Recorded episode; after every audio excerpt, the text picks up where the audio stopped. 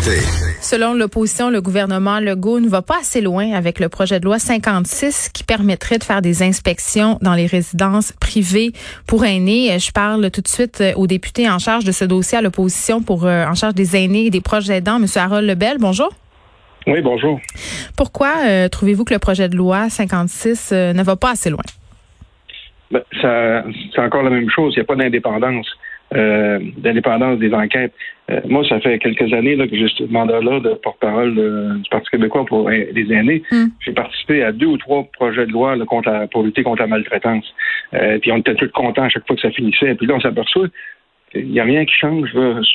Pourquoi? Parce que on fait des projets de loi où on, met dans, dans, le système des, des commissaires aux plaintes, des enquêteurs, mais ils sont toujours dans le système. En bout de ligne, ce qu'on s'aperçoit, c'est que là, on met des protecteurs qui protègent plus le système que les aînés eux-mêmes parce qu'ils sont dans le système et ils relèvent soit du PDG du CIS ou, directement de la ministre, comme de ce qu'elle va proposer. Hmm. Fait que c'est, c'est pas comme ça. Là, moi, je pense que je suis un peu euh, tanné je suis, euh, de, de, revivre ça à chaque fois. Puis euh, je me dis, c'est quoi l'affaire? Il faut absolument que les enquêteurs qui enquêtent sur ce réseau-là euh, puis des services aux aînés, ça soit quelqu'un d'indépendant, qui n'attende pas après Marguerite pour se dire qu'il faut aller enquêter.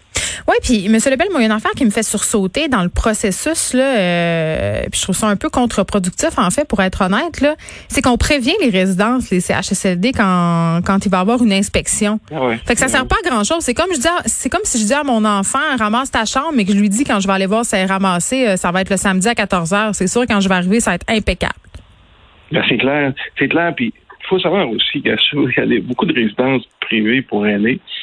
Que euh, le boss, le patron, le directeur, il est très, euh, il est très omniprésent.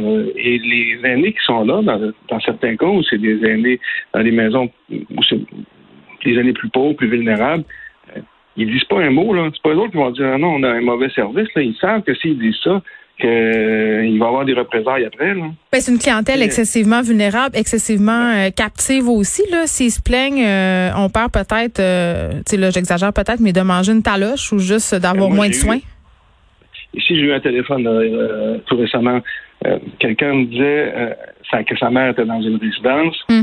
Il me disait, là, je vous dis ça, là, parce que là, elle n'a pas le tel service, puis là, il, il empêche de faire telle chose, ça.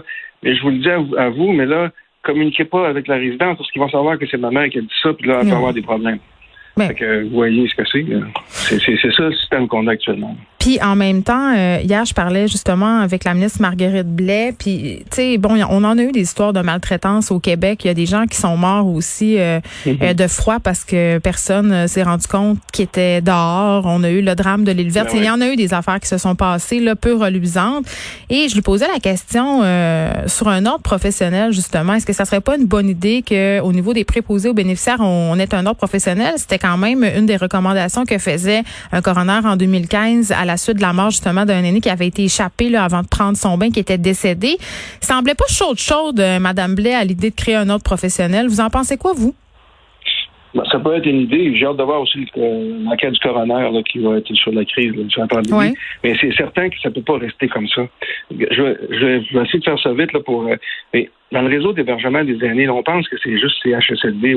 Mais il y a des CHSLD publics, il y a des CHSLD privés conventionnés. Ceux-là, qui sont inspectés, les résidences privées?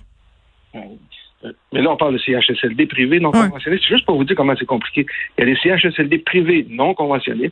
Il y a des résidences pour personnes âgées, mais là, tu as quatre types. Pour les mm. personnes autonomes, les personnes semi-autonomes, les autonomes et semi-autonomes, les pertes cognitives, tu as des ressources intermédiaires, tu as des ressources de type familial, tu as des coop d'habitation, tu as des résidences évolutives qu'on appelle des HLM.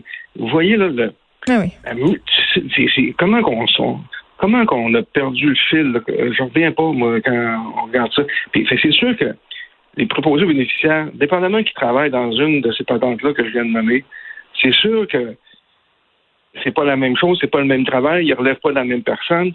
Et, là, le projet de loi qu'elle va emmener, euh, ça va peut-être euh, euh, pour les résidences privées, ça va peut-être vouloir changer quelques affaires, mais vous voyez toute la, toile. Oui, mais qu'est-ce qu'on peut faire justement pour reprendre le contrôle?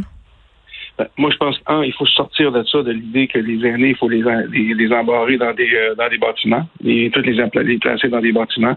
Il faut réinvestir davantage dans le maintien à domicile. C'est là que ça se passe. C'est là qu'il faut euh, que les gens soient, parce que c'est là qu'il faut qu'ils soient. Moi, je viens d'un milieu rural, c'est à Rimouski. Là. C'est la ville de mm-hmm. Rimouski, mais j'ai c'est pas vrai que je vais prendre tous les aînés des villages autour, les emmener dans une maison des aînés ici à Rimouski. Ils veulent rester chez eux. Ils veulent avoir des services de proximité. Il faut revoir complètement comment on va euh, comment on va traiter les aînés, comment on va faire en sorte qu'on puisse, puisse mieux faire en sorte qu'ils restent à domicile. C'est ça qu'ils veulent faire.